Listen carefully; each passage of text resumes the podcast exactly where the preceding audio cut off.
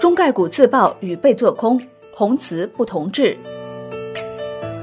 这两周在美上市的中概股分外惹人注目。瑞幸咖啡自曝造假，尘埃尚未落定，好未来加入自曝造假行列。而同期，爱奇艺遭遇两家做空机构夹击。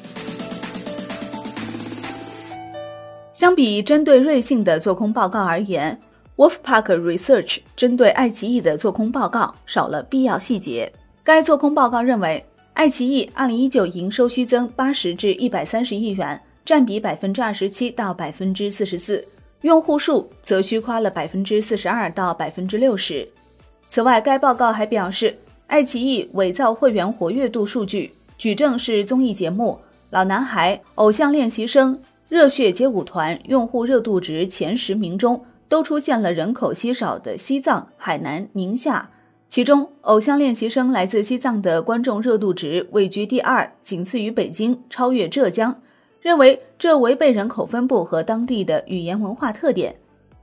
在论述爱奇艺会员数量方面。Wolfpack Research 引用的是两家中国广告公司提供的数据，以及 QuestMobile 发布的2020年春节期间公布的数据与爱奇艺所公布的数据之间的偏差。相比针对瑞幸咖啡的做空报告，这份做空报告的证据显得没有实锤。观众热度的地理位置很说明问题，第三方数据的准确性与全面性并没有百分之百的保证。虽然该报告在标题和文中都类比了瑞幸咖啡提供的信息，却相去甚远。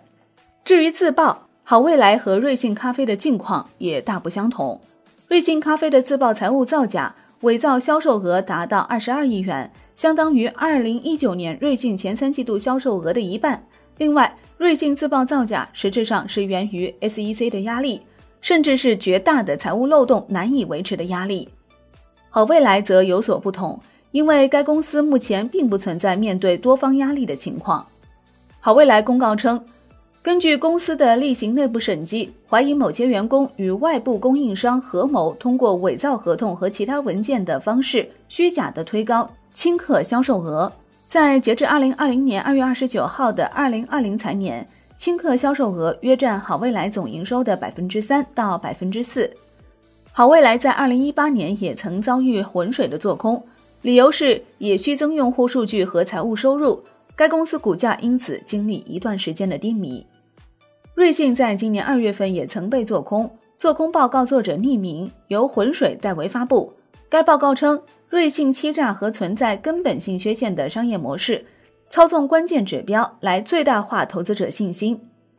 该报告称。做空者调动了九十二名全职和一千四百一十八名兼职人员进行实地监控，成功记录了九百八十一个工作日的门店流量，覆盖了六百二十家门店百分之百的营业时间，统计了每个门店的人流量，并记录了从门店开业到关闭的平均每天十一点五小时的录像视频，并在报告中提供了视频连接。除此之外，在这份报告中，作者还称收集了两万五千多张小票，并曝光了瑞幸内部的工作聊天记录和订单等关键信息，可谓铁锤。业内人士认为，做空信息细致到这种程度，瑞幸咖啡很难自证清白。在回应做空上面也都大同小异。爱奇艺回应称，关于第三方机构发表质疑爱奇艺的报告。其引用数据与结论严重失实，与实际情况不符，并表示作为一个负责任的上市公司，所披露的所有财务和运营数据均是真实的，符合 SEC 要求。爱奇艺对于所有不实指控坚决否认，并保留法律追诉权利。爱奇艺创始人兼 CEO 龚宇在社交平台感谢大家的信任和鼎力支持，并强硬回应：邪不压正，看最后谁赢。好未来自曝员工行为不当之后，对媒体表示：“事实上，我们是不可以对外公布此次消息的，这完全是我们自发披露的。此次涉及到的业务虽然占总营收的比例不大，但绝对金额有将近一个亿，我们需要对投资人负责。”分析认为，好未来曾经经历过空头狙击，此次自曝是为了避免未来再次被空头盯上。除了瑞幸、爱奇艺，跟谁学也在今年遭遇做空。今年二月二十五号晚间。做空机构 Grizzly Research 发布的一份做空报告称，近期广受资本市场关注的中概股跟谁学有夸大财务数据、刷单等嫌疑，但该公司股价坚挺，受影响很小。跟谁学 CEO 陈向东在春季媒体沟通会上表示，此前2012年新东方被做空时，他准备把房子抵押了买新东方。此外，陈向东表示，好股票买完是不会卖的。瑞幸咖啡在回应浑水发布的做空报告时也十分强硬，只不过两个月过后，瑞幸咖啡最终自曝其短，未来面临更多风险。新东方创始人俞敏洪在回应浑水做空事件时表示，浑水的攻击给新东方带来了好几个好处，同时也给新东方提了个醒，就是千万不要做不符合上市公司规矩的事情，因为总有人盯着你。俗话说，苍蝇不叮无缝的蛋。但是有的时候，苍蝇它也会叮无缝的鸡蛋。你唯一能保护自己的就是不要有缝。除了瑞幸被做空的爱奇艺等有什么短处吗？资料显示，四月二十二号，爱奇艺就成立十周年了，但被称为中国版的奈飞还没有盈利，年年亏损。据爱奇艺的财报，八年亏损了超过四百亿人民币，且亏损规模正在进一步扩大。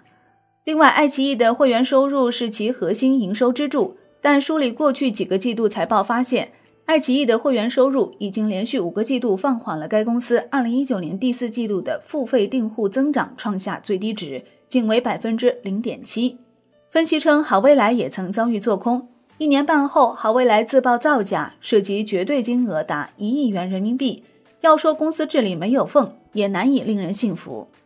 至于跟谁学？作为一家上市未满一年的中国公司，目前还享受萨班斯法案的豁免，后续财务表现还需观察。尽管瑞幸造假造成的负面影响极大，但如今的中概股与十年前已经不可同日而语了。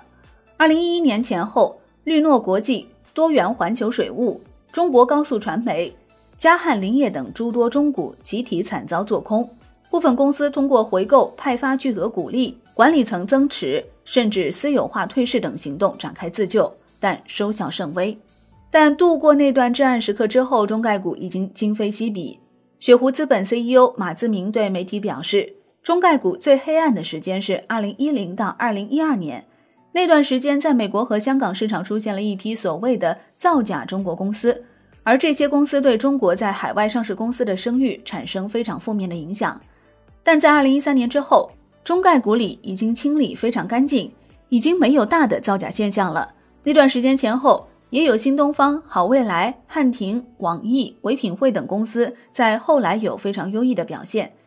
在过去的三五年中，又有一批非常优质的中国上市公司，包括阿里巴巴、爱奇艺、腾讯音乐、百胜中国、哔哩哔哩等这些优秀公司在海外市场良好的表现。使得在过去数年，中国公司在海外的口碑和优势大幅提高。上周发生的造假事件只是极个别的案例，并未对中概股的基本面造成实质性的伤害。在马自明看来，多数中概股的基本面都没有问题。这些优质的公司、优秀的管理层，只要专心诚实做好主营业务，不用理会做空势力无端的骚扰，要相信这是个公正的市场。